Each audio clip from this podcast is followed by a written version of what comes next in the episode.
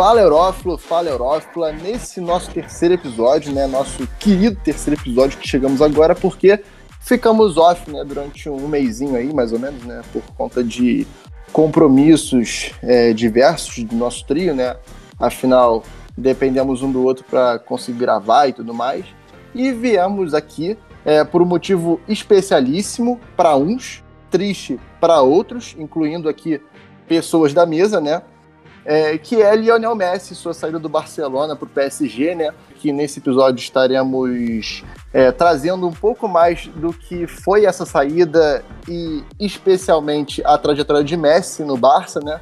E aí eu começo chamando os nossos amigos da mesa, né? Berrado Marchiori, que aí eu posso antecipar que é a parte feliz da mesa com essa notícia. Fala, B.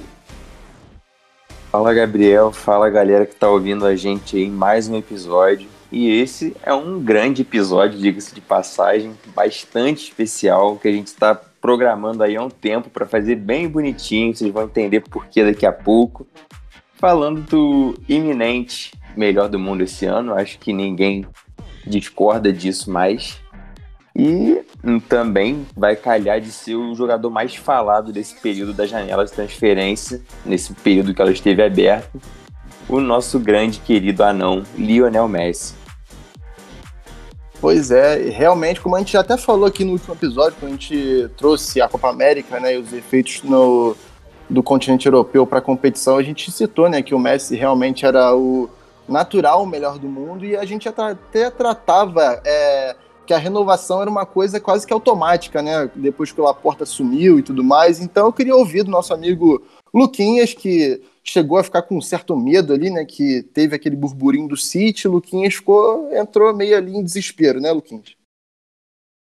Fala rapaziada, tudo tranquilo? É, eu não vou mentir não, vou, vou ser bem sincero aqui com essa possibilidade que felizmente deu errado do Messi se reunir com o Pep Guardiola. Eu fiquei bem apreensivo, até porque isso é papo para outro podcast, mas já sabia que o Cristiano não ia vir esse ano, né? Isso poderia realmente aflorar um pouco a rivalidade. Quem sabe no futuro eles fariam um clássico de Manchester, só que não veio, tudo certo.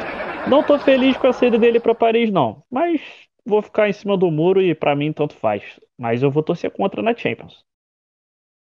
Bom, e nada mais justo do que a gente trazer aqui a cronologia dos fatos, né? Desde o Burofax lá em agosto de 2020, depois daquele 8 a 2 é, sofrido para o Bayern de Munique na Liga dos Campeões, né?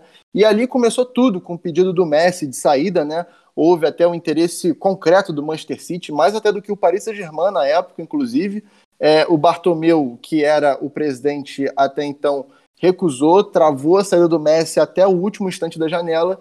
E aí o Messi acabou que ficou no Barcelona, né? A gente sentiu o Messi muito descontente nos primeiros é, seis meses de temporada. Ele teve até um poucos lampejos, né? A gente dava a temporada do Messi como até uma temporada quase que perdida, né? E aí acaba que tudo muda quando o Bartomeu renuncia, né? Que talvez fosse a intenção realmente do Messi, dos capitães do Barcelona, né? Os, os principais jogadores ali, questão de liderança. E acaba que tudo muda quando o Laporta é eleito, né? E aí a gente tem a sensação de que realmente o Messi iria permanecer. E aí, com isso, o City afasta, né?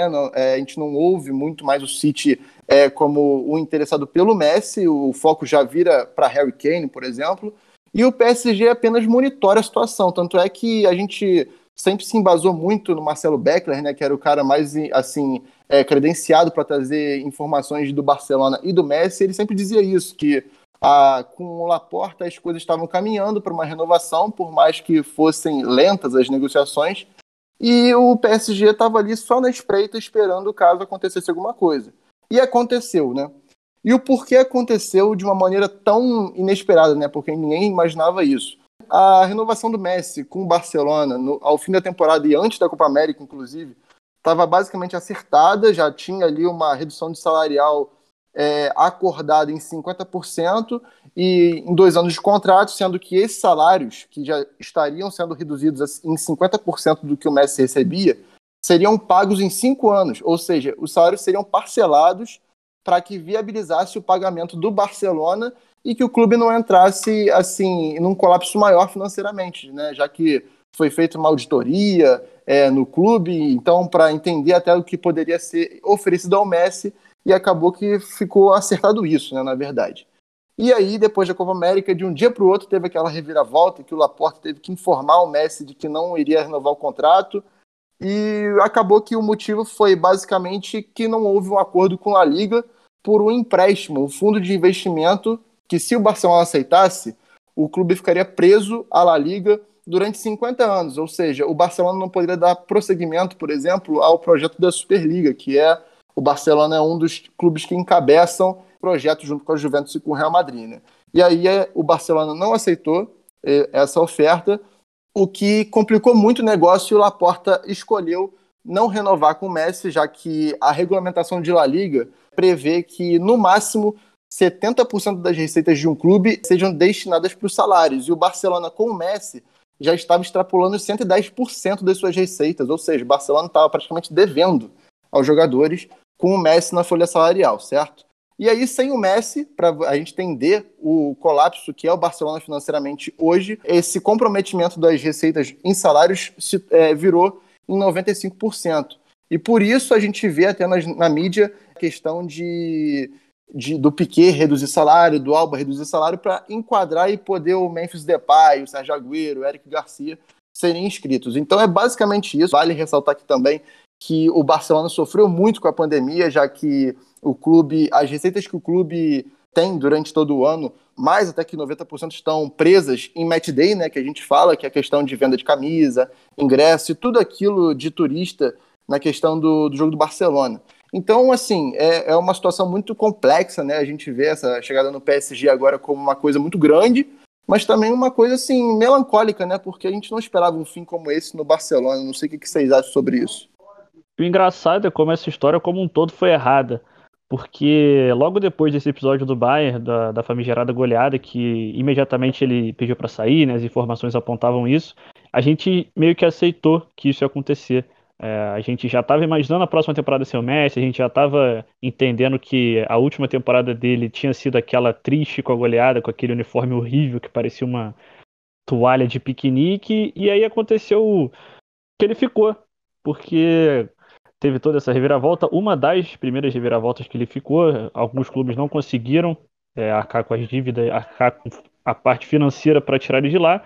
E a gente já começou a mudar o nosso o nosso humor em relação a isso, porque a gente imagina que ele ia sair do Barcelona depois de uma temporada sem títulos. É, foi a primeira temporada desde 2007, 2008 que o Barcelona ganhou um título. Então, parecia de fato o fim de uma era. E ele acabou voltando para ficar. E as informações, tudo apontava que ele estava querendo ficar. E aí acontece tudo o que aconteceu e a gente fica meio frustrado. Não era o fim que a gente esperava.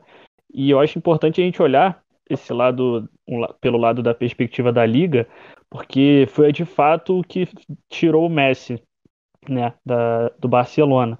E eu acho que é, não foi errado. A gente, eu, eu acredito que tem dois pontos, que é o primeiro é que eles foram muito firmes eles mostraram que nem o Messi é capaz de driblar essa lei, nessa questão de, dessa lei financeira, digamos assim. E além de, claro, eles seguirem firmes contra o projeto da Superliga, que acredito que na última temporada foi o maior rival de todas as entidades né, da, da Europa.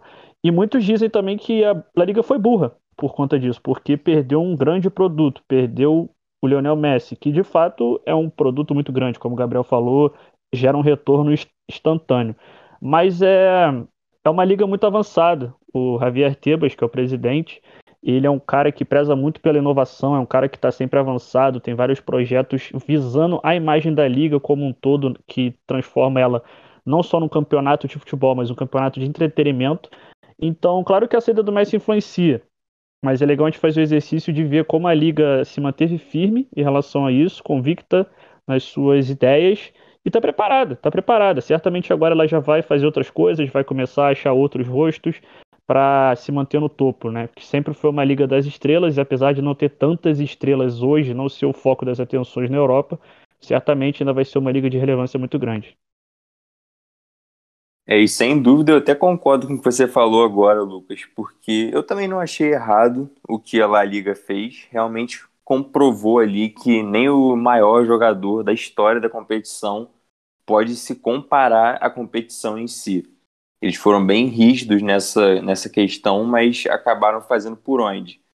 E foi, foi engraçado também é, perceber essa questão da saída do Messi, porque, como vocês falaram, na, na janela passada, na janela de verão passada, o Messi falou que queria sair. Inclusive, tem até aquele vídeo do Marcelo Beckler chorando, que eu sempre lembro desse vídeo quando a gente tenta fazer o exercício de lembrar dessa quase saída do Messi, que estava todo mundo dando como praticamente certo, inclusive já com o, o destinatário, que era o Manchester City, como o Gabriel falou.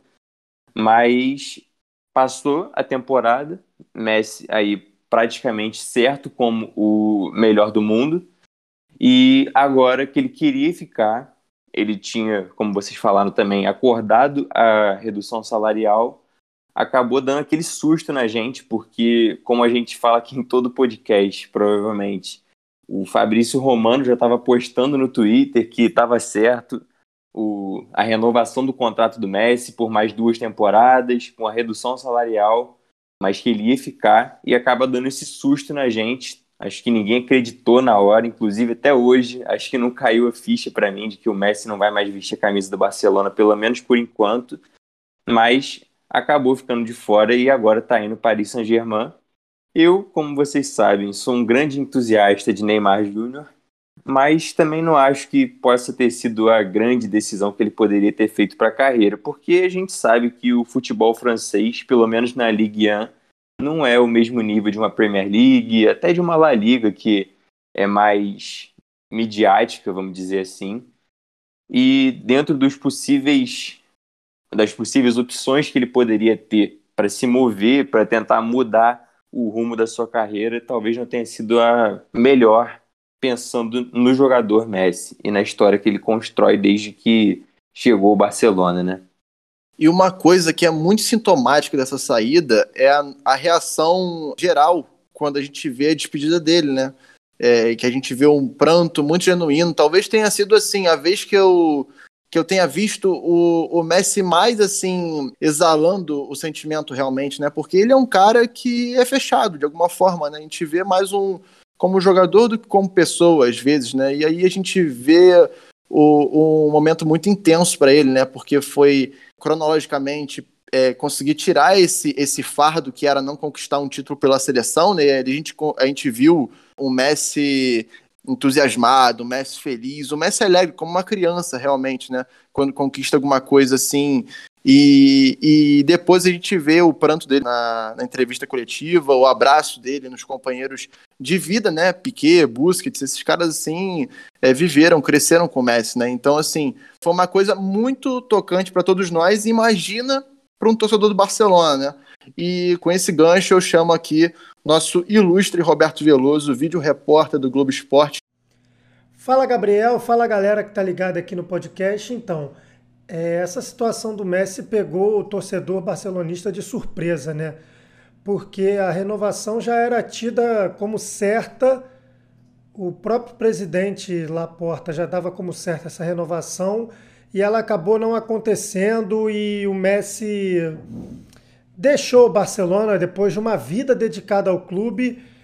É, agora jogador do PSG, já oficialmente apresentado, está para estrear aí pelo clube de Paris. E isso para o Barcelona é um dano talvez irreparável. Óbvio, dentro do time, pensando como time de futebol, é uma falta que vai ser muito sentida, porque o Messi é o melhor jogador do mundo. Então, você perder o melhor jogador do mundo, qualquer clube no planeta sentiria, como o Real Madrid também sentiu quando perdeu o Cristiano Ronaldo e em vezes passadas também em outros clubes é, acabaram sentindo isso. Porém, o clube precisa continuar. É difícil dizer de quem foi a falha nesse processo todo. É, muitas pessoas falharam nesse processo, seja o atual presidente, muito mais o presidente anterior. Talvez o Messi também tenha tido algum, alguma falha nesse processo. Enfim, mas é muito simplório hoje você e muito fácil também hoje chegar e culpar a La Liga por esse tipo de situação.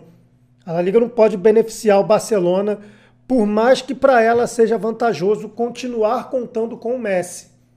Mas ela não pode beneficiar o Barcelona em detrimento dos demais, que também precisam, ainda que não do Messi, de soluções, não para o Messi, mas de soluções para os seus elencos. Então você não pode beneficiar um em detrimento dos demais. É, o Barcelona vai sentir muita falta. Eu acho que o torcedor vai sentir muita falta e a ficha talvez só caia de verdade quando o Messi fizer de fato seu primeiro jogo pelo PSG. Porque, bom, o Campeonato Espanhol já começou. Nós já vimos o Barcelona sem o Messi, tudo bem que por enquanto um jogo só, mas o suficiente, né? Porque o Barcelona ganhou da Real Sociedade 4 a 2, uma bela atuação do Bright White, uma bela atuação do Memphis Depay, gol do um gol muito simbólico do Piquet, o primeiro gol do Barcelona na temporada. É, mas quando o torcedor do Barcelona assistir pela primeira vez o Messi com a camisa de um rival, acho que não vai ser tão simples. Vai dar aquela dorzinha no, no torcedor do Barcelona de não ver o Messi com a camisa do Barcelona e ver o Messi com a camisa de um rival. Então, isso acredito que vai causar um impacto um pouco maior. Aí sim que a ficha vai dar aquela caída. Mas de qualquer forma, a vida precisa seguir.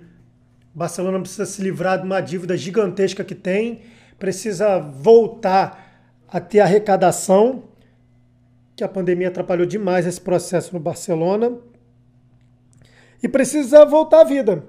O Barcelona existia antes do Messi, o Barcelona foi gigante enquanto o Messi estava lá, e o Barcelona precisa continuar sendo gigantesco, com ou sem o Messi. Em algum momento o Messi ia ter que se aposentar, o Messi ia ter que parar, o Messi ia ter que trocar de ares. Foi antecipado.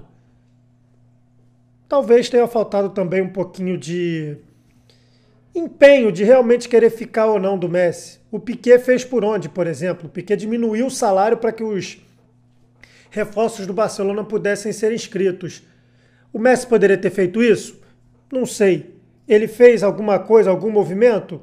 Não sei também. Disse que aceitou reduzir parte do seu salário.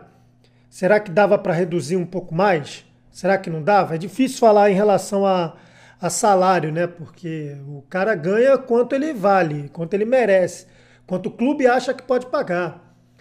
Mas, enfim, se ele queria ficar realmente, talvez tenha faltado um pouquinho de esforço, mas o ciclo se encerrou e agora é um novo momento, tanto para o Messi quanto para o Barcelona e para os torcedores. A gente vai ter que se adaptar um pouquinho aí a essa nova realidade.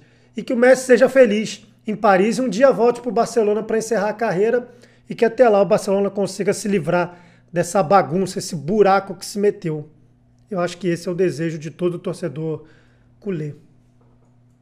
Bom, com as palavras de Roberto, que realmente é um cara que acompanha muito o Barcelona, ele vive realmente o dia a dia do clube, está lá sempre inteirado das, das últimas notícias, dos bastidores, então é um cara que apura muito sobre o clube e ele realmente, além de barcelonista é, de coração mesmo, a gente vê que é um cara que, que também está ali sempre acompanhando o Barcelona, torcendo fervorosamente, sempre foi um grande fã de Messi, né? Então a gente vê na fala dele ali um, uma certa tristeza, né, um certo vazio, é, que faz até com que ele pense com que Messi talvez volte para encerrar a carreira do Barcelona, que seria muito bonito também.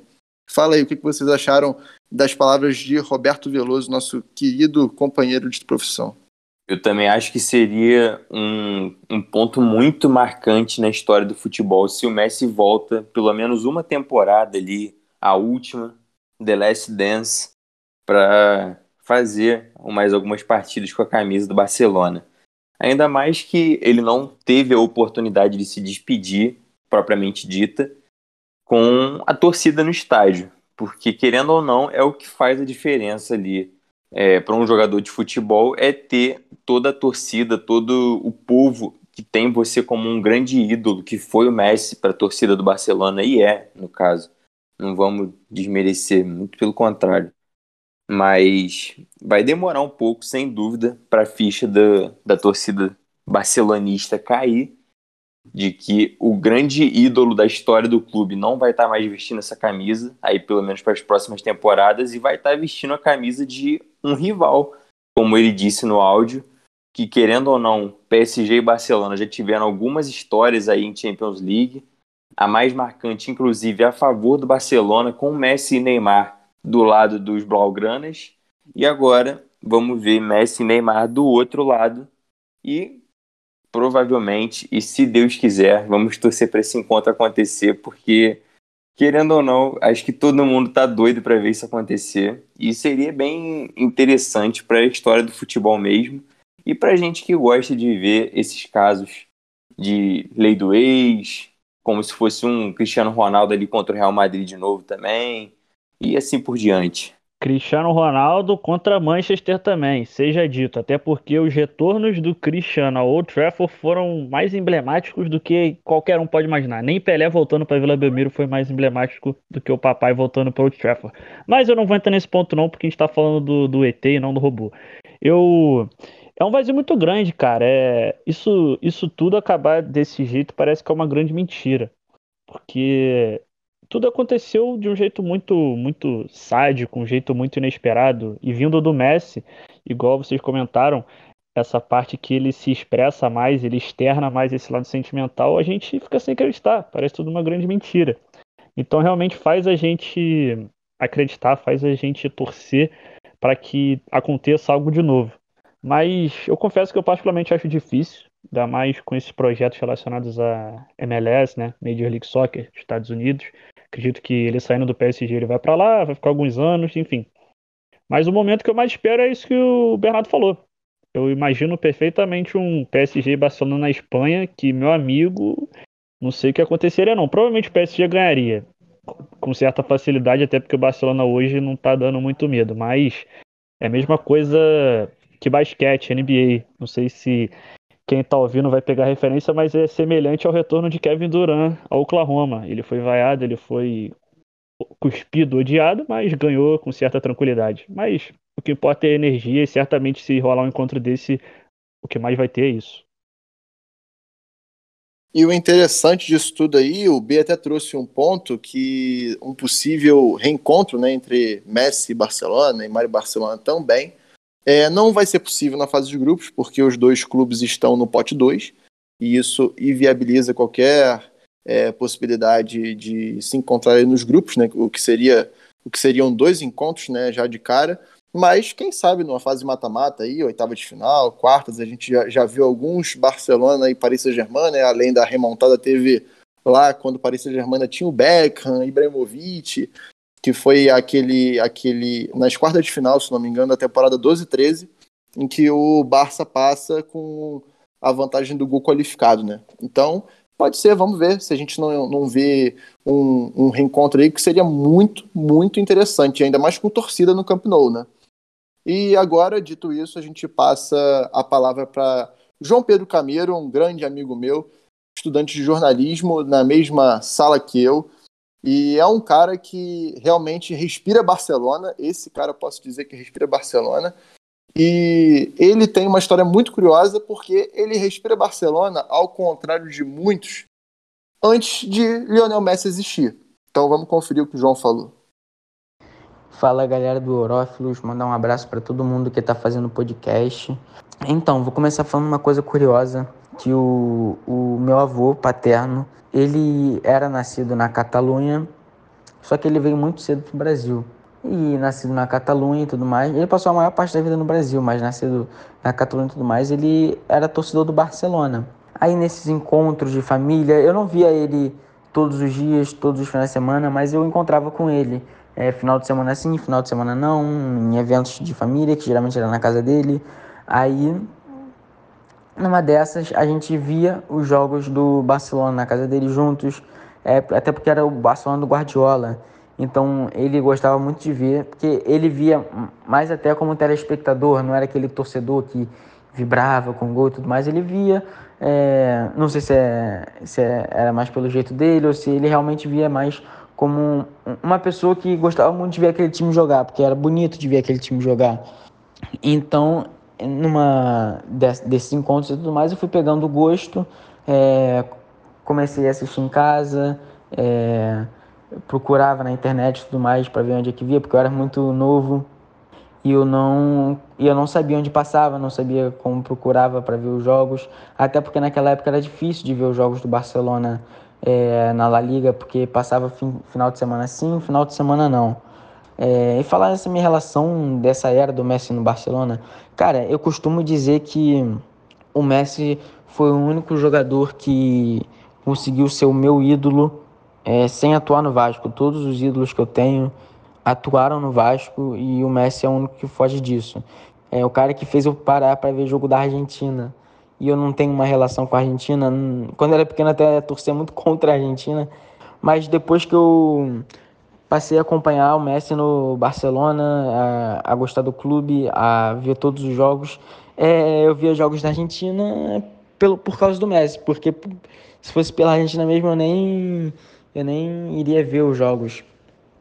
Então o Messi é, é, ele me fez ficar encantado vendo futebol. Eu acho que eu acho que nunca vou ver. Eu espero que veja, mas é, pelo menos num futuro próximo, acho que eu nunca vou ver um, é, um jogador que seja tão bonito de ver jogar é, em campo como ele. É, é, é, o que eu digo, ele me fez ficar encantado vendo futebol, porque com o Vasco, por exemplo, que é que é o meu time, que eu fico, que eu sou fanático e tudo mais, é impossível você ficar encantado vendo futebol, principalmente hoje em dia, entende? É, então, eu já gostava de futebol, já era fanático, mas o Messi me fez ficar encantado vendo futebol, por isso que ele consegue, é, conseguiu ser meu ídolo é, é, é jogando futebol, sendo o único ídolo meu que não jogou no Vasco, né? Acho que ele é o meu maior ídolo junto com o Juninho Pernambucano, por exemplo, que é outro outro cara que eu, é muito meu ídolo também. É, e é, o Messi conseguiu ser o líder de uma era vitoriosa no clube, né? Essa camisa 10 do Barcelona, que eu acho que não tem outro clube com uma camisa 10 tão pesada como o Barcelona. É, eu acho que não tem outro clube que teve Maradona vestindo a 10, apesar de não ter conquistado muita coisa. Acho que, se eu não me engano, foi uma ou duas Copas do Rei que ele conquistou, não lembro se ele conquistou a Liga, mas teve Maradona, teve Romário, que jogou demais, o pouco que jogou no Barcelona, podia ter saído com o título de Champions, é, perdeu a final para o Milan, né? É, tem o Rivaldo, tem o, o próprio Riquelme passou, mas o Riquelme também não teve uma passagem muito boa pelo Barcelona, mas teve Romário, Rivaldo, Ronaldinho Gaúcho, que até o Messi chegar era, o maior ídolo da história do clube, é, e o Messi, para tomara que não seja o fim de uma de um de, de desses camisas 10 tão lendas do futebol, sabe? Tomara que venha mais por aí. O Ansu Fati, eu acho que é o jogador de ataque é, ali do Barcelona que a gente tem a maior esperança para o futuro. É, vamos ver né, se um dia essa camisa 10 possa ir para ele. É, e ele, e ele honrar a camisa 10 como todos os outros craques honraram, como Rivaldo, como Ronaldinho Gaúcho, como Romário, como Messi. E o próprio Maradona, apesar de não ter sido tão vitorioso. Bom, é interessante ver isso, né? Porque é muito curioso. Eu, eu particularmente nunca vi é, um caso como esse, né? Em que o, alguém herda essa torcida de um clube lá de fora, quanto mais o Barcelona, né? por mais que seja um clube muito popular e tudo mais. E, e acaba que, que bota isso para frente, né? Como o João disse, ele até hoje, é, além do Vasco, ele como vascaíno doente também, ele o único clube que faz ele parar, prestar atenção e assistir um jogo é o Barcelona, então a gente vê que é um cara muito entendido, inclusive, do clube. E Messi também, né? Fala muito de Lionel Messi, é, demonstra certamente tristeza por isso, né? E eu queria convocá-los para falar sobre essas falas do João aí. Como é que vocês receberam isso aí, começando pelo Luquinhas? Eu acho que essa fala do João não só reflete o sentimento do torcedor, mas também traz um pouco de esperança. Nossa, falando assim, parece que eu estou fazendo um discurso presidencial. Mas mostra que não é um queijo de terra arrasada. Apesar de não ser o melhor cenário, o clube não está passando por, pelos seus melhores pelos seus melhores tempos, só que mostra que ainda dá. A gente pega um exemplo de, de um torcedor como ele, que começou a torcer antes do Messi, então por que não pode ter torcedor pós-Messi? Assim como é, pós-Neymar, né, muitos brasileiros começaram a acompanhar o Barcelona depois que o Neymar foi para lá, certamente, e aí a torcida aumentou muito grande, tanto que a ida do Neymar pro, no, perdão, a ida do Messi para o PSG foi muito falada por conta disso, né? O reencontro da dupla, o pessoal queria muito rever esse encontro, então eu acho que essa fala dele é muito boa nesse sentido, porque não é o fim. A gente tem que entender que acabou Messi, mas não acabou Barcelona. Então, atiça até um lado nosso curioso, né? Porque a gente quer saber agora, e aí? Qual vai ser? Beleza, eles estão com Depay, eles estão com Griezmann, mas esse é o futuro? É, quando que eles vão se recuperar? Será que vai vir um outro Messi? Porque apesar do Messi não estar tá se aposentando, já está caminhando para o final. A tendência é que ele jogue algumas temporadas aí pelo PSG e tal, faça, conquiste mais títulos nessa carreira tão vitoriosa dele. E mas a vida que segue, o futebol segue. Então é um quê de esperança e um quê de curiosidade para saber o que vem depois. E realmente é uma história muito curiosa, porque vindo de uma pessoa que torce para o Barcelona desde antes de Lionel Messi e por influência do avô, ainda mais pelo Barcelona, apesar de ser um clube grande na Europa, ser muito conhecido, é um clube que tem muitas questões políticas envolvendo por estar presente ali na Catalunha, mas continuo torcendo e a, no, a partir do momento que Messi e Barcelona praticamente se tornam sinônimos, continua esse sentimento e até começa a crescer o messisismo, entre aspas, nele, e, como o Lucas falou, fica aí a curiosidade para ver como vai ser depois dessa era Messi, que vai ser a partir de agora. E eu sempre fico pensando, esse áudio me ajudou a refletir um pouco mais nisso, porque ainda mais depois da morte do Maradona isso veio na minha cabeça. Porque o povo argentino considera o Maradona quase como um deus, né? A idolatria acaba sendo um pouco até exagerada em cima do Diego Maradona. E em comparação ao Messi, principalmente, que seria o segundo melhor ali depois do Maradona, segundo maior, não vamos entrar nessa questão de quem é o maior e quem é o segundo, mas né, na perspectiva do povo argentino, ele não, não é um deus como o Maradona é enxergado. Mas talvez para os barcelonistas o nível seja bem parecido. Porque com essa saída do Messi do Barcelona, a gente viu alguns vídeos aí de torcedor na internet chorando na porta do, do, do clube, da sede do clube. O próprio Marcelo Beckler, na última temporada, como eu já falei, estava com esse sentimento também. E olha que é só um correspondente ali na Catalunha, do TNT Sports. Então sempre me gera essa dúvida aí de como a torcida barcelonista enxerga o Messi em comparação com como o povo argentino enxerga o Maradona. Rapidinho só levantar uma bola aqui. É, como é que vocês acham que vai ser a reação da. Levando em conta isso que o Bernardo falou, vocês acham que a reação dos torcedores argentinos vai ser positiva, negativa em relação a isso? Eu realmente confesso que eu não vi bastante coisa da reação da Argentina. Acho que eles vão meio que ignorar, né? Porque eles estão em êxtase com o título da Copa América, eles só querem saber do Messi jogar por eles. Inclusive, tem uma cláusula no contrato do PSG que dá prioridade para a seleção. Então acho que eles devem deixar meio de lado, né? Não deve influenciar tanto eles, não. Ah, com certeza. É, não sei se, como na Argentina, o, como aqui no Brasil, na verdade, a gente torce pelo, pelo bem do Neymar para ele na Europa, né? Colocando o Neymar aí como principal jogador brasileiro em atividade.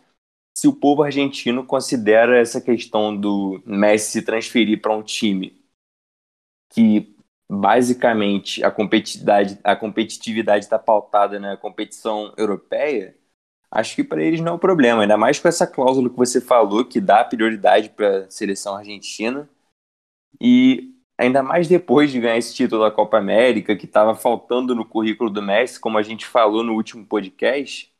Eu acho que a torcida argentina, o povo argentino não vai ter problema com isso, pelo menos na minha perspectiva.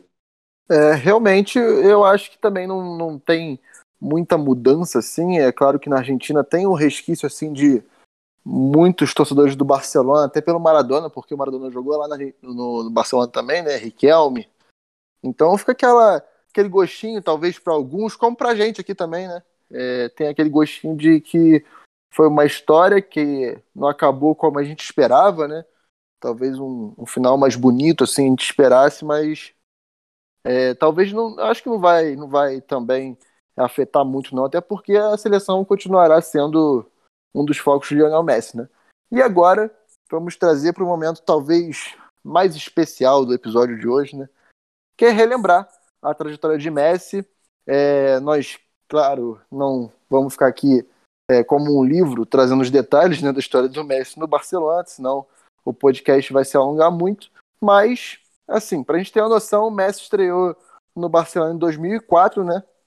Lá se foram mais de, de, de uma década no clube, né? Além, é claro, das categorias de base, que aí sim dão duas décadas. E uma coisa que é muito interessante é que ele começa com a camisa 30, né? Que é o número que ele está hoje no Paris Saint-Germain. E começa ali como a gente, todo mundo fala assim, né, em entrevista, que o Messi já era muito diferente, com pouca idade nos treinos e tal. Inclusive o Ronaldinho já falou isso diversas vezes, né? E aí a gente começa é, mostrando para vocês aqui, é claro, o primeiro gol assim que chamou muita atenção de Lionel Messi é, pelo Barcelona, que foi seu primeiro gol pelo clube, com assistência de Ronaldinho, por sinal, e com a camisa 30 nas costas. Atenció, Messi per Ronaldinho, pilota picada per Messi, entra a l'àrea Messi, som-minant la vaselina, gol! gol!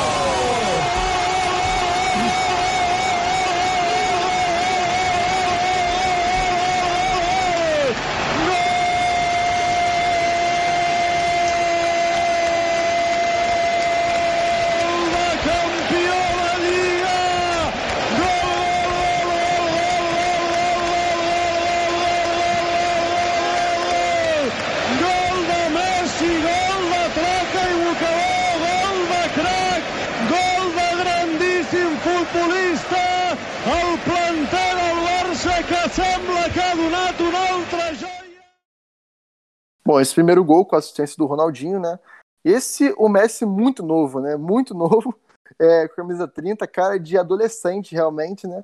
E a gente lembra muito pouco do Messi, né? Porque, claro, a gente era muito novo, né, nessa época, e até nossos, nossos pais, assim, quando eu converso muito com meu pai sobre, sobre o Messi, ele dizia que é, muito se falava de Messi já, óbvio que a gente não eles não tinham acesso à informação como a gente tem hoje, né?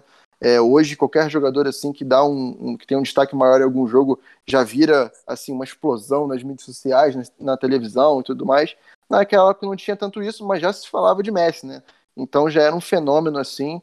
É, eu não sei se vocês têm alguma memória assim de, de Lionel Messi ainda com a camisa 30 do Barcelona, além desse gol, né? Eu tenho uma pequena memória, mas acaba que realmente cai nisso que você falou, que era muito pouco falado eu me lembro que quando ele já estava começando a surgir ali, inclusive a gente vai entrar nesse ponto daqui a pouco, que foi o, título dele na Champions 2000 e 2009, ele ganhou né, as Olimpíadas de 2008 lá em Pequim, e aí eu lembro que o pessoal falava muito dele por conta disso, que era a menina da, da quinta série, né, o pessoal brinca, aquele, com, aquele cabelão, camisa 18 pela seleção ainda, e o pessoal falava muito dele, eu lembro falando da Argentina, mas no Barcelona ainda tinha muito daquele que de Ronaldinho, de, de talvez o Messi ser esse sucessor, então realmente era pouco. Digamos que ele foi um cometa, né? Como o pessoal gosta de falar do Haaland aí, mas certamente para quem acompanha desde pequeno Barcelona e o Messi, não foi surpresa nenhuma. É, eu acho que é exatamente isso que você falou. Ali, antes da, da década passada, no caso, é, a gente na geração Bomba Pet ali, a gente não, não pegava o Barcelona por causa do Messi, a gente pegava por causa do Ronaldinho. Então, é uma sucessão de fatos aí que levaram à ascensão do Messi como a grande cara do Barcelona a grande cara do futebol mundial nesses últimos anos aí, junto com o Cristiano Ronaldo. É, e assim, antes do próximo gol, que a gente, para vocês entenderem, a gente está trazendo algumas narrações é, marcantes da carreira do Messi, né? Nós selecionamos alguns gols que simbolizam muito né, essa, toda essa trajetória é, e até pela beleza dos gols, né? Por exemplo, antes, antes da gente falar do próximo gol que eu vou trazer também, que o Messi foi campeão da Liga dos Campeões, isso aí pouca gente lembra, na verdade, né? Todo mundo acha que o Messi foi campeão jogando a Liga dos Campeões de 2005 2006. Não foi o caso. O Messi teve uma lesão e era muito novo também, né? Ele pouco, pouco entrou no, na, nas fases finais, na final nem jogou, por sinal. Então, assim, É, foi o primeiro título dele de Champions e, infelizmente, ele não pôde estar presente na, nos jogos mais decisivos, né? E aí, passando para o próximo gol, que é o famoso Ankara Messi. Todo mundo conhece o Ankara Messi, um jogo contra o Getafe por, La Liga, que ele faz um gol muito parecido com o gol que o Maradona fez na Copa de 86, que foi assim uma coisa incrível. Até os movimentos são muito parecidos, até o drible do go no goleiro é para o mesmo lado, né? Que a bola cai, acaba caindo para a direita. É, no caso do Maradona, ele empurra com a esquerda, o Messi empurra com a direita. Mas a jogada sai lá do meio-campo, pelo lado direito, e aí vocês vão ouvir agora essa narração que arrepia qualquer um. Ja cap a dreta per Xavi,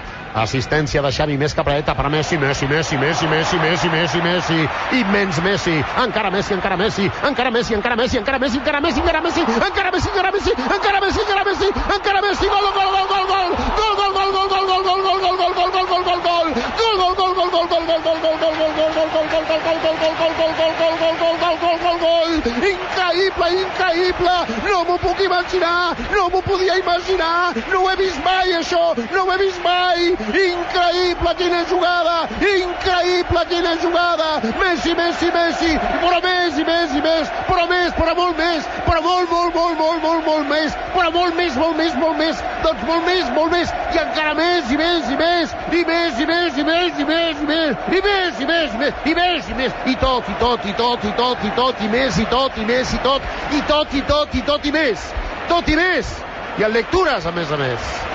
Increïble! Espectacular! Increïble! El que li faltava a Messi perquè el comparin amb Maradona, perquè aquest gol s'assembla al del Mundial Sí, del sí, sí. 86. Sim, sim. Espectacular! E o certamente melhor desse gol é que ele tá na nossa vinheta, né? Então a gente nunca vai esquecer desse gol e eu me lembro muito bem. E o que eu, me mais, e o que eu mais me lembro desse lance foi que nessa época eu tava começando a mexer no computador, né? Nessa época nem tinha smartphone, eu tava começando a mexer na internet e eu ficava no YouTube vendo muita coisa. O que eu mais via era relacionado ao Ronaldinho, o famoso Ronaldinho Skills and Goals. Só que aí esse do Messi, quando aconteceu, eu me lembro de eu nem ter visto na televisão na época, assistia pouquíssima ESPN só pra ver Premier League mesmo. E aí começou a pipocar na internet, e aí tinha muito vídeo. Eles colocavam um vídeo do Messi e vídeo do Maradona. E eu ficava tipo, meu Deus, é, é- é o mesmo lance. Então, com meus 9, 8 anos de idade, eu tava em choque com isso, mal sabia o que tava por vir, porque que era, não era nada perto do que o Messi tava pra fazer ainda. E esse gol, a primeira coisa que eu penso nesse gol é assistir jogo do Barcelona com meu avô. E a gente sempre assistia vários jogos assim, de- do Brasil, da Europa. Mas aí sempre que a gente via jogo do Barcelona, eu lembro dele falando: Nossa senhora, que isso? O cara dribla muito. Desde que ele era assim, bem novo, a primeira coisa que eu lembro é sempre o meu avô em choque, assim, vendo o Messi jogar, driblando todo mundo, metendo golaço é, sempre foi encantador. E o interessante é que esse gol é, do Messi contra o Getafe, ele tá com a camisa 19, né? Já é o- um número diferente. E ele ainda é a sombra do Ronaldinho no Barcelona, por mais que fosse ali já caminhando para o fim do Ronaldinho. Na temporada 7-8, por exemplo, o Barcelona perde para o campeão, Manchester United, na semifinal né, da competição. Foi ali, se não me engano, o primeiro encontro Messi e Cristiano Ronaldo. é, e que o Manchester acabou saindo como vencedor daquela competição, inclusive na final contra o Chelsea. E aí vem a vingança. Em 2008 2009, para a tristeza de Lucas Pires, aquela cabeçada que Lionel Messi perdeu a chuteira na hora de cabecear, Lionel Messi subiu, parecia que, que, que alguém tinha botado um jatinho nele para ele dar só um impulsozinho a mais para ele alcançar aquela bola e o Van der Sar nem viu. E aquele gol a gente vai ouvir agora para a tristeza de Lucas Pires novamente. Goalkeeper's going to keep that. She said they're just hooking a leg at that. Just bring it down. It's 2 0. It's Messi. He's scored against an English club now. It's Manchester United at a crucial, crucial time with 20 minutes to go. Well, early in this build-up, you know, Cristiano Ronaldo and Patrice Evra make a right mess of this on the halfway line. And Puyol steals in. And then from there, I still think Patrice Evra, if he's got a bit about him, don't just throw your foot through it aimlessly. Get the ball down and play it. Cara, esse, esse jogo foi. Eu já tava tendo um pouco mais noção nessa época, eu já tinha meus 10 anos de idade. Então eu já tava começando a entender um pouco mais de futebol, até porque tendo em vista que na temporada anterior eu já tinha passado por um drama na, na final da Champions, não vou entrar nesse mérito agora, e nessa final já estava criando uma expectativa até por conta disso que você falou, que o Manchester eliminou o Barcelona em 7-8 e 8-9 foi de fato essa vingança, esse reencontro do, do Cristiano que já tinha sido o melhor do mundo e o Messi que vi, viria a ser o melhor do mundo depois desse título, e acabou encadeando quatro bolas de ouro seguidas, então essa final foi muito marcante, cara, foi muito marcante, eu eu era tão ingênuo na época que na época que tinha é, muito álbum de figurinha, né, que a gente colecionava, tinham da Champions, que sempre vinha um pôster no meio. E aí, certamente, o, da, o álbum da Champions de 2009 e 2010 tinha uma foto do Messi beijando a chuteira.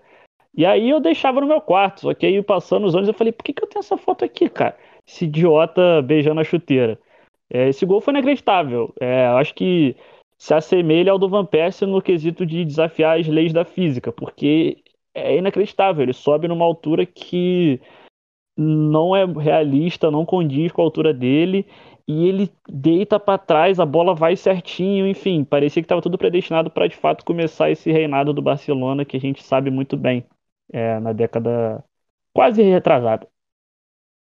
E você falando dessa questão dele pular alto assim me fez fazer essa comparação agora com Cristiano Ronaldo. Lionel Messi fazendo gol a lá Cristiano Ronaldo contra Cristiano Ronaldo numa final de Champions. Que foi basicamente isso. A gente sempre viu Cristiano Ronaldo metendo esses gols, saltando ali quase no quinto andar, saltando acima do goleiro para meter esses gols de cabeça. Aí o Messi vai lá, pula todo torto, alto, dá só aquela tiradinha ali por cima e realmente foi uma tristeza para o nosso amigo Lucas Pires, mas fazer o quê? Depois teve mais ainda, né?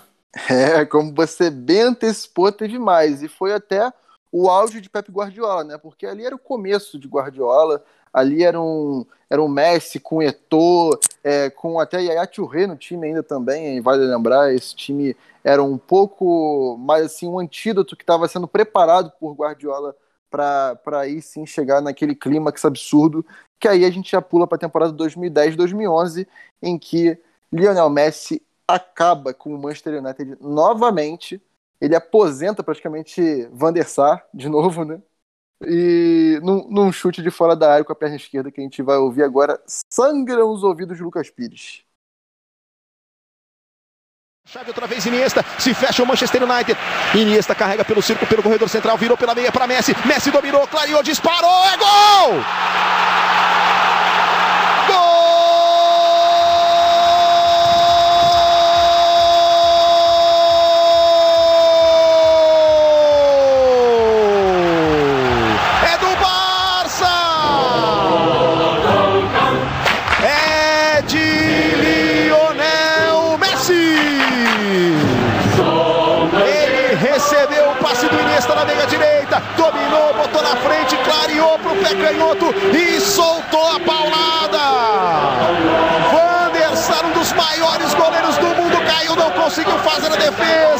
Chute de curva que passou pelo Van der Sar e morreu no fundo do gol. É inacreditável o que estão fazendo comigo nesse podcast, mas esse, confesso que essa Champions de 2010 e 11 eu realmente não tem o um mínimo de mago, porque realmente já era o Barcelona do Pep Guardiola, já era aquele Barcelona que a gente conheceu, que fez os nossos olhos brilharem. E inclusive eu não sei como é que o Manchester chegou naquela final. O caminho realmente até, até a decisão foi fácil, pegou o Olympique, o Schalke, beleza, teve o clássico com o Chelsea, mas foi um caminho relativamente fácil, não teve muita dificuldade. E aí chegou lá por chegar. E não só o Van der Sar aposentado, como ali o Messi já encaminhou o FGTS de uma galera do Giggs, dos Scholes, que até foi e voltou, Carrick também, enfim, a zaga inteira? Vidic. né? Fatídico quarteto. Exatamente, exatamente. Então ali realmente eu não senti. E porque a gente já sabia, o Messi naquele momento ali, ele já tinha duas bolas de ouro e já caminhava para a terceira. A gente já estava vendo essa soberania começar e a gente já sabia que era no, no pique Thanos, meio que inevitável. Então, essa aí realmente ficou marcada Acho que foi mais marcada pelo Manchester perder em casa, né? Não necessariamente em casa em Old Trafford, mas em Wembley. Mas faz parte. E o Gabriel falou de aposentar o Van Sar. Eu ia falar, mas você falou bem melhor do que eu ia falar, porque você falou do FGTS. E realmente, não foi só o Van Sar que ele aposentou ali naquele Manchester United. E mais um golaço, né? Meteu de fora da área. Aí aposentou o Van Sar mesmo, porque não tinha como pegar. Querendo ou não, Lionel Messi chutou, Lionel Messi cravou. E mais um para conta do homem, né?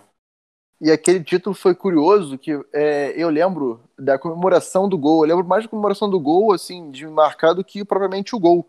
O gol eu lembro que, inclusive, foi até discutível se foi falha do Van der Sar ou não, porque a bola não foi tão no canto, né? Mas a comemoração do Messi, que foi ali no momento que o jogo estava empatado, né? Tava um a um jogo naquele momento. O Pedro tinha, tinha aberto o placar, o Rooney empatou, e aí o Messi faz o segundo. E ali ele sai quase rasgando a camisa, todo mundo atrás dele. Então ali foi assim, quase que aquele libertar, sabe, do, do da pressão, tira aquele, fardo que estava pegando, aquela pressão que estava pegando em cima do, da equipe e concretiza, né, o que o Pep Guardiola havia plantado com aquele, todos aqueles jogadores, com depois aquele golaço da Vivilha que aí realmente jogou a pá de cal no, no United para a tristeza, novamente, de Lucas Pires. Eu já falei isso quatro vezes hoje, mais ou menos. É uma pena. Vai ter volta, vai ter volta. Você esquece que você tem seus queridinhos na Europa também. Só te falo isso, meu amigo. Vai ter volta, vai ter volta. E agora a gente pula praticamente quatro anos aí, né, de Lionel Messi, porque, como a gente disse, em 2011, 2012, foi 2011, na verdade, né, foi o ano que a gente viu o Messi marcar 91 gols. Pois é, 91 gols, uma coisa assim incrível, incrível. Nunca, acho que a gente nunca mais vai ver isso na vida, né? Provavelmente 90, 91 gols em um ano apenas. Mas ali começa talvez uma, um ressurgimento de Cristiano Ronaldo, né? Não que ele estivesse apagado, mas ali acaba que as coisas começam a igualar um pouco mais. Guardiola deixa o Barcelona e aí vem toda aquela aquela questão de, de termos as forças um pouco mais igualadas, mais equilíbrio nas competições, outros clubes também surgindo, como o Bayern de Munique, com mais força também. E aí, em 2014, 2015, já com o Trio MSN, nosso queridíssimo Trio MSN, é, a gente viu duas situações impressionantes de Lionel Messi, porque ali, claramente, ele já dividia um pouco do protagonismo com Soares e Neymar, mas as coisas mais impressionantes quem fazia era Messi. E assim ele fez com Boateng, que até hoje eu não sei como é que ele fica em pé. Eu achava que ali tinha acabado a vida dele, ele ia viver numa cadeira de rodas, com todo respeito, com claro, a gente está aqui brincando, mas foi uma coisa assim bizarra. Parece que ele está jogando com uma criança. Então vamos ouvir aí a voz e trazendo o gol, esse golaço de Lionel Messi. Juega para Rakitic, Rakitic para Messi. Messi se va a meter al área, puede armar lío. Se metió, golazo, por Dios. Me levanto y me voy, no hay más nada para ver. Damas y caballeros, apagamos todo. Que se cierre la radio, se cierre la cadena. Que no haya más fútbol, porque no jamás, jamás se podrá ver nada mejor que esto. Sencillamente espectacular. ¿Para qué lo voy a gritar si no salgo de mi asombro? Lo que acaba de hacer Messi no es de fútbol, no es del deporte, esto es magia, damas y caballeros, Leo Messi, el gol, el gol de la Champions, enganchó, se sacó a Batén y cuando lo buscó Neuer lo desparramó, la empaló, la pone por arriba y alguien desesperado quería sacarla, pero ya no hay nada para hacer.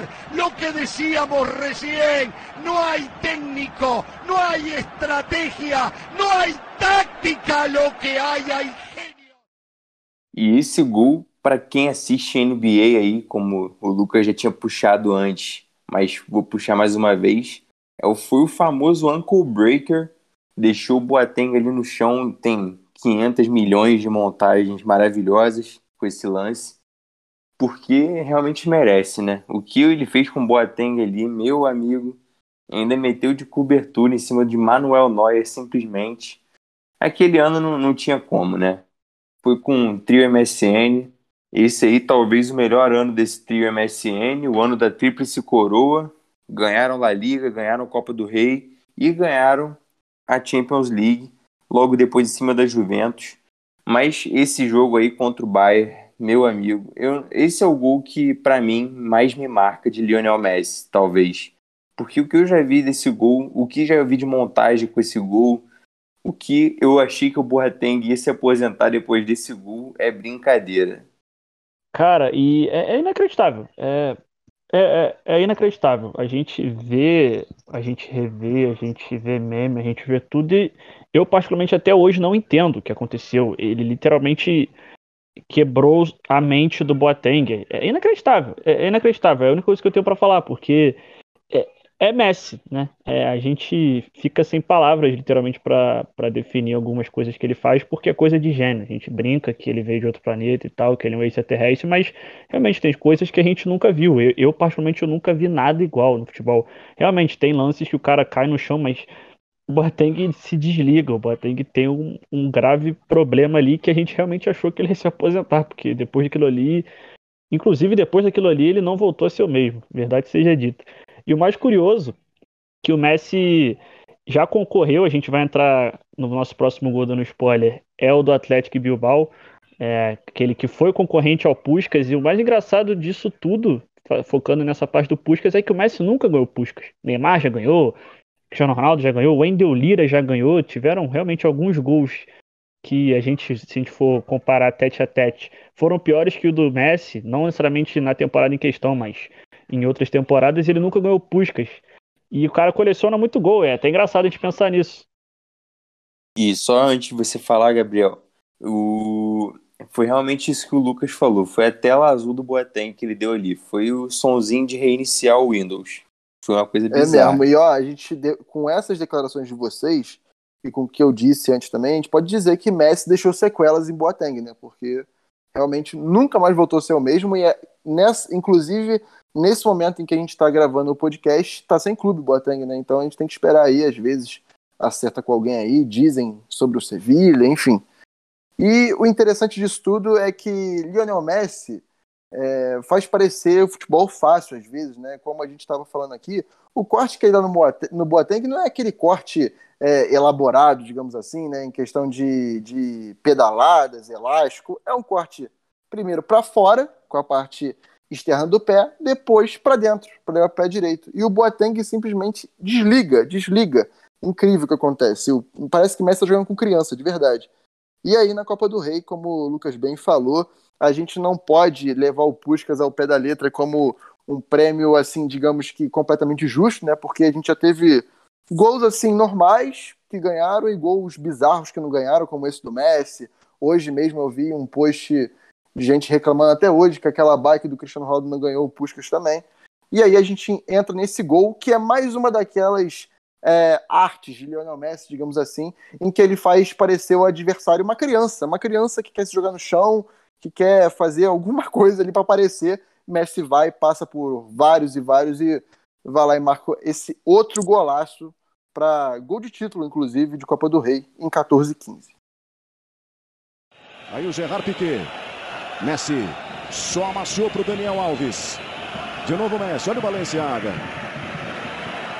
Lá vem ele para tentar minar a confiança do Balenciaga. Encostou também agora o Benhar. O Messi levou todo mundo. Lá vem ele. Olha o Messi. Lindo lance. Que golaço! Golaço,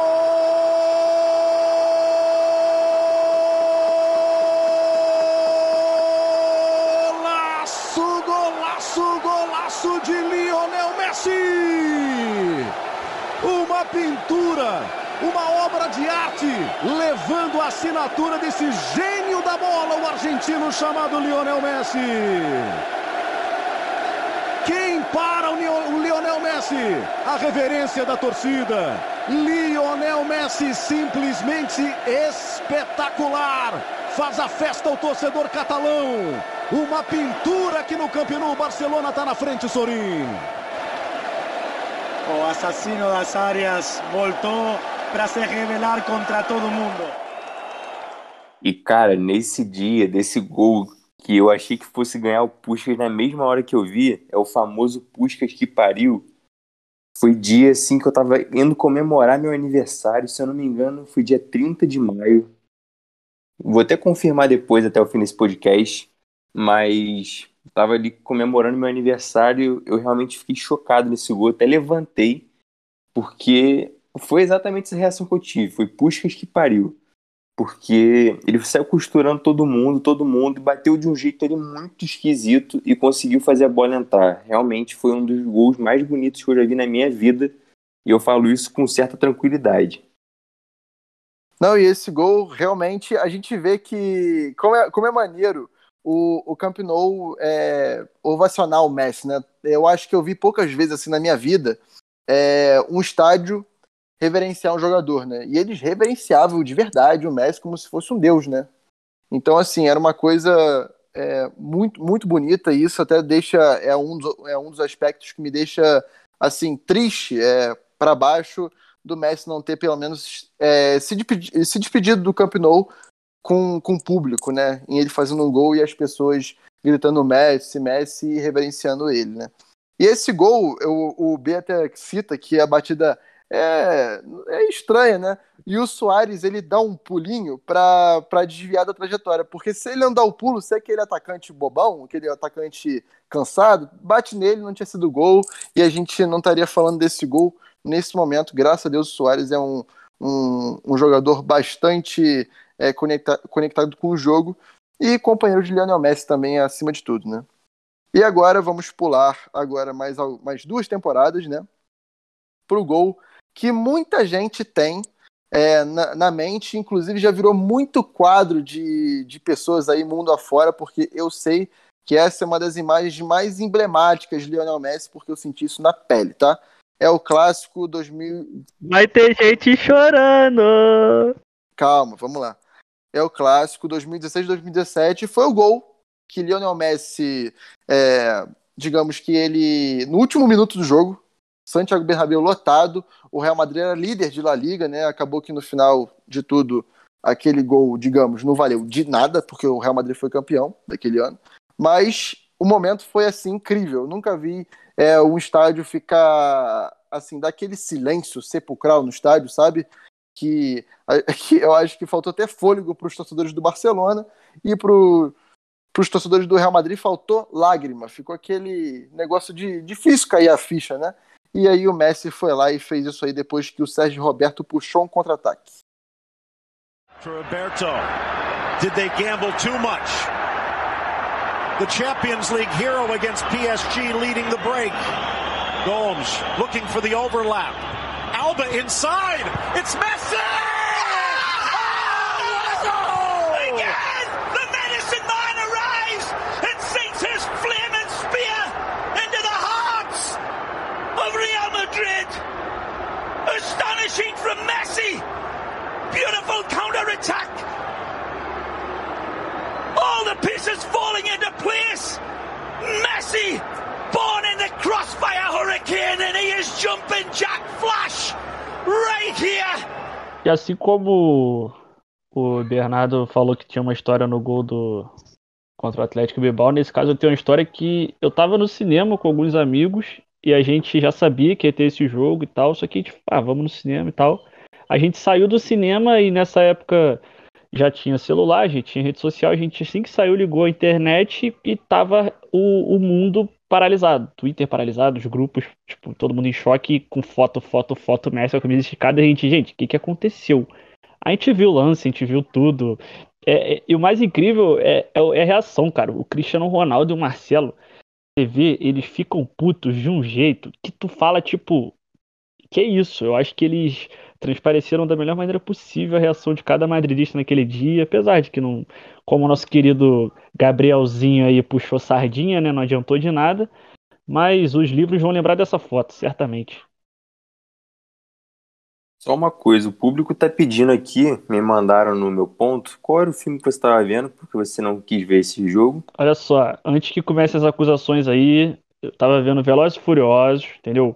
Com Guilherme Martins, Bernardo Martins e João Pedro Odo. Guilherme estava indo embora para Portugal meses depois, entende? Foi o nosso último cinema junto.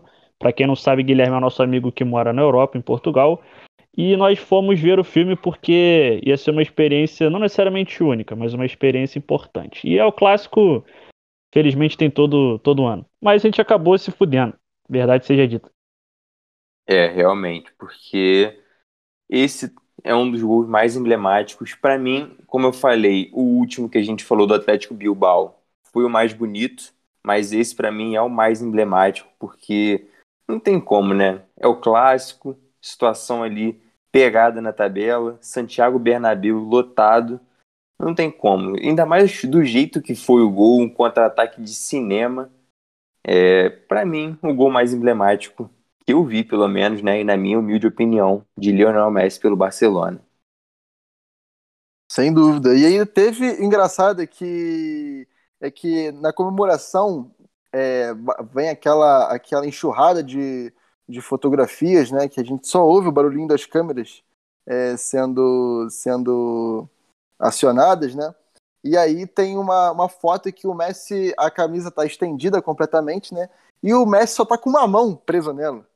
E aí é levantado um debate de que ali realmente o Messi não estava, é, não era um cidadão desse mundo, né? Era um, realmente é um cara, cara que a gente não consegue explicar, que faltam realmente adjetivos e às vezes até tem esses, essas poucas características aí de, de um extraterrestre realmente, né? E aí, para finalizar é, nossa coletânea de gols, né? Para finalizar e infelizmente eu não gostaria de estar finalizando isso dessa forma. O último gol de Lionel Messi, que foi de cabeça também. Talvez é, o, gol, o gol mais bonito de sua carreira tenha sido de cabeça, como ele já falou várias vezes, né? Como é o gol mais difícil que ele já fez na carreira. O gol de cabeça de Lionel Messi no final da última temporada. Outra vez, ¿no? Frente al Real Madrid. El juego para Messi. ¡Gol!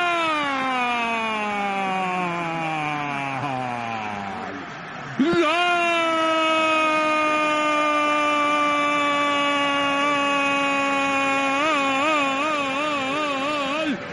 Barça, nada de falso 9, bien de 9 y de cabeza, punto de referencia en ataque, pelota por arriba para E não, e não só de cabeça, porque se você parar para ver o gol, não foi a cabeçada que ele estava de fato parado. Ele claramente não dá para comparar com aquela do, do, do jogo de Roma contra o United.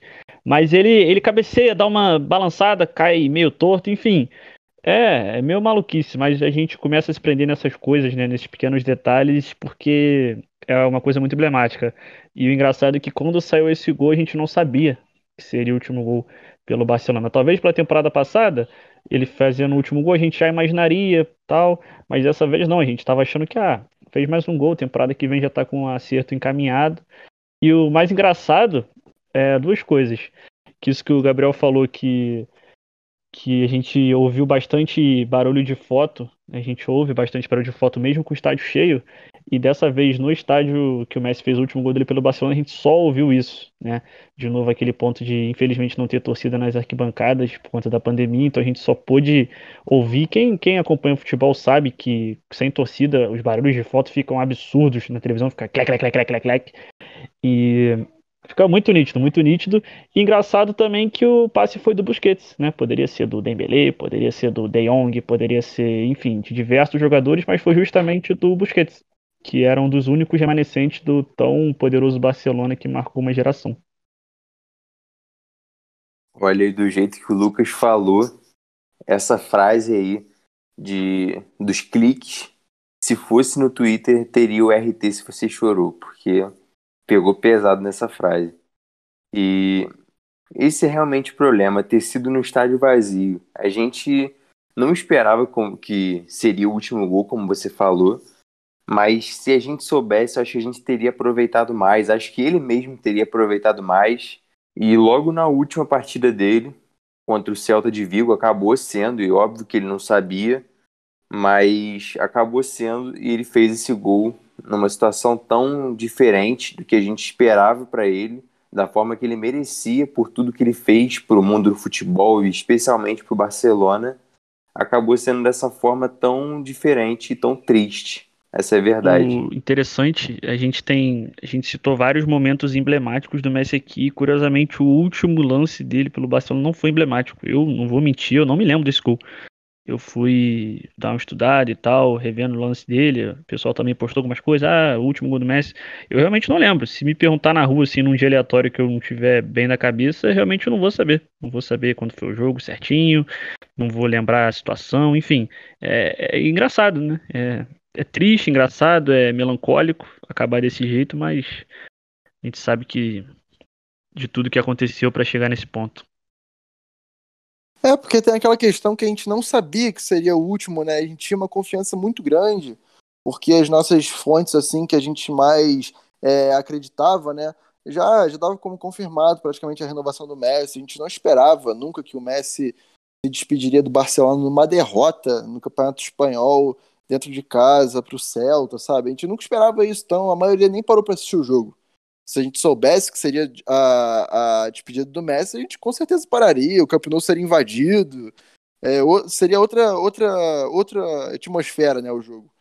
E assim a gente finaliza essa coletânea, né, eu queria trazer agora para vocês também as nossas opiniões finais, né, com relação ao futuro de Messi, ao futuro do Barcelona, eu queria saber de vocês dois, o que, que vocês imaginam para esse Barcelona, começando pelo B, se você imagina que Felipe Coutinho pode ser uma válvula de escape para Ronald Koeman, para os torcedores coolers nessa questão aí de substituir o Messi. Substituir não, né? Porque o Messi é insubstituível, mas assim, dar um gás nessa, nessa equipe para que pelo menos façam temporadas decentes e aí com, com, é, consigam se reconstruir é, daqui para frente.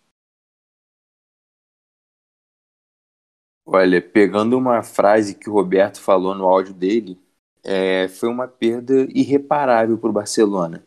É, acho que não tem como você substituir o Messi, pelo menos a altura.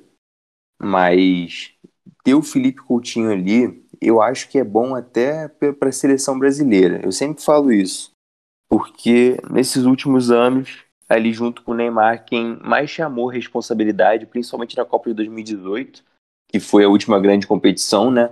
da seleção brasileira, fora as Copas Américas, é, foi o Felipe Coutinho que chamou a responsabilidade ali junto com o Neymar. Então a gente espera muito, falando como povo brasileiro mesmo, torcedor da seleção brasileira, que o Felipe Coutinho pelo menos consiga se encaixar nesse esquema que o Barcelona é, vai ter que entrar pela ausência do seu grande craque, pela ausência e pela despedida né, do seu grande craque, que é o Lionel Messi. E talento a gente sabe que tem naquele time, porque tem Griezmann, tem Coutinho, o próprio Coutinho, que mesmo numa fase bem ruim da carreira, a gente sabe que tem qualidade. Tem Depay, que chegou agora e sem dúvidas vai agregar demais para aquele time, como agregou no Lyon na última nas últimas temporadas, né? Vamos colocar mais de uma. E até na Holanda, ainda mais nessa última Euro aí, que foi a grande competição que ele atuou por último com a, com a camisa da Holanda. E tem muita gente aí nesse Barcelona, tem o próprio Pedri, que é um jogador jovem e muito talentoso, com muito potencial. Tem, tem como o Barcelona se virar sem o Messi, tem uma direção para seguir. O problema é toda essa questão interna. Há muito tempo o Barcelona não está não tá em paz internamente. Então a gente espera que consiga se virar da melhor forma possível para con continuar sendo bastante competitivo nessas competições que eles disputam. Pedro, que benza a Deus, teve folga, né? Vai ter uns 15 dias aí para descansar um pouquinho, que depois de 75 partidas é brincadeira que o menino tá, deve estar tá exaurido, coitado. E aí agora eu chamo o Lucas Pires para dissertar sobre Lionel Messi no Paris Saint-Germain, o que, que você espera é, de Lionel Messi, que se vai ser realmente isso aí o que, o, o que a, os nossos convidados trouxeram, né, que é o aspecto de concentrar realmente na Liga dos Campeões, o Campeonato Francês não vai ser, é, digamos, aquela o principal foco da, do, do Paris Saint-Germain nessa temporada, então não, não necessariamente o Messi jogará todos os jogos, né, como provavelmente vai ser na Liga dos Campeões, se chegar na final são 13 jogos, né, e eu queria saber de você, Lucas, como é que você prospecta esse PSG com o Lionel Messi, se a, a, as, as chances aumentam? O que, que você acha disso? Bom, na França vai ser literalmente um terreiro, até porque já começou quando a gente está gravando esse podcast aqui, o Messi ainda não estreou, tem nesse que ele estreia na próxima rodada, mas já foram três jogos, o PSG ganhou com certa tranquilidade, apesar da estreia ter sido um pouco apertada, 2 a 1 um fora de casa, mas a gente sabe como é que é a estreia, sem Neymar, sem, sem as principais contratações. pessoal tá para chegar ainda. Então, a, a, expectativa é muito alta, cara. Eu botaria, se a gente fosse fazer uma prateleira de favoritos para Champions, eu colocaria o PSG em uma prateleira sozinho, porque quando você contrata não só o Messi, mas o Sérgio Ramos, que é o, de fato um Mr. Champions, traz um Donnarumma depois de uma Euro abençoada, o Hinaldo, que assim como o Bernardo citou do Depay, o Hinaldo é um dos protagonistas da Holanda. Foi um cara que o Liverpool deixou escapar de graça, né? Apesar de, de todas essas controvérsias, o Liverpool perdeu um jogador importante, tanto que agora está tendo que usar o Elliot, usar pessoal da base para suprir essa ausência que foi muito sentida. O próprio Hakimi, que já está fazendo barulho. Então, a expectativa é muito alta, cara. E abaixo de. Eu não vou dizer, não vou cravar aqui, porque não tem como cravar, muitas coisas acontecem, o título do PSG na Champions, mas abaixo de uma semifinal seria decepção, porque hoje você tem um time que não é só competitivo, mas é um time decisivo. É um time que vai chegar na hora H, a gente sabe que, ah, se o Neymar não jogar bem, tem o Messi. Se o Messi não jogar bem, tem o Neymar. Se os dois não jogarem bem, não sabemos como é que vai estar até lá, mas tem o Mbappé, a princípio. Né? Ah, o ataque não jogou bem, tem uma defesa que consegue segurar a barra. O próprio Sérgio Ramos, que é um é o melhor zagueiro atacante do mundo, né? Digamos assim, a gente fica brincando. Então a expectativa é muito alta, cara. Vamos ver, vamos ver. Confesso que é, queria ver esse PSG cruzando o caminho do Manchester de novo, até porque tá um a um, né? Nas últimas temporadas aí, a gente eliminou eles lá na casa deles, eles tiraram a gente aqui e seria legal. Inclusive, seria interessante cruzar com eles agora. Aí eles eliminam a gente. Aí o Cristiano Ronaldo fica puto volta para Manchester, final da Champions 2022-23, Manchester United e Paris Saint-Germain, despedida, The Last Match, Cristiano Ronaldo e Messi. Quem diz não é maluco. Vocês podem perceber que tem todo o roteiro aqui, né, esquematizado por todos nós, das nossas mentes bastante férteis, né, com a questão da gente conseguir ter um reencontro, Messi e Cristiano Ronaldo, nosso o Lucas é um grande entusiasta dessa ideia, como ele já mostrou. Mas é isso, meu povo. É certamente é um, é um assunto que a gente vem é, comentando nós três aqui juntos há muito tempo, né? Desde que foi oficializado, a gente queria fazer um episódio só sobre isso. Então foi esquematizado, foi é, assim feito com muito carinho realmente e com dor no coração de todos nós, apesar do do B estar feliz, né, de dessa companhia realmente de Neymar e Messi novamente. Eu digo por mim também que eu vou gostar de ver os dois juntos, mas todos nós temos essa amargura de ver Lionel Messi saindo dessa forma do Barcelona, assim como os nossos entrevistados. Então é isso, meu povo. É, eu peço que vocês compartilhem esse podcast, né? Se você gostou, é, deixa aquela, aquele nosso feedback positivo, né? Porque é importante pra gente. Se não gostou, aquela ideia também para que a gente melhore os nossos conteúdos e tal, nossa dinâmica aqui, que é sempre importante também. Então a gente se despede e outra coisa, já deixando um gancho. O nosso próximo episódio vai ter coisa interessante sobre esse início de temporada aí que nós estamos vendo, que está sendo bastante movimentado. Então acho legal você ficar ligado nas nossas redes sociais, principalmente no Twitter, que é onde a gente realmente divulga o nosso trabalho. Valeu e esperamos realmente que Lionel Messi brilhe e o Barcelona continue, é, digamos, se reerguendo. Valeu, pessoal!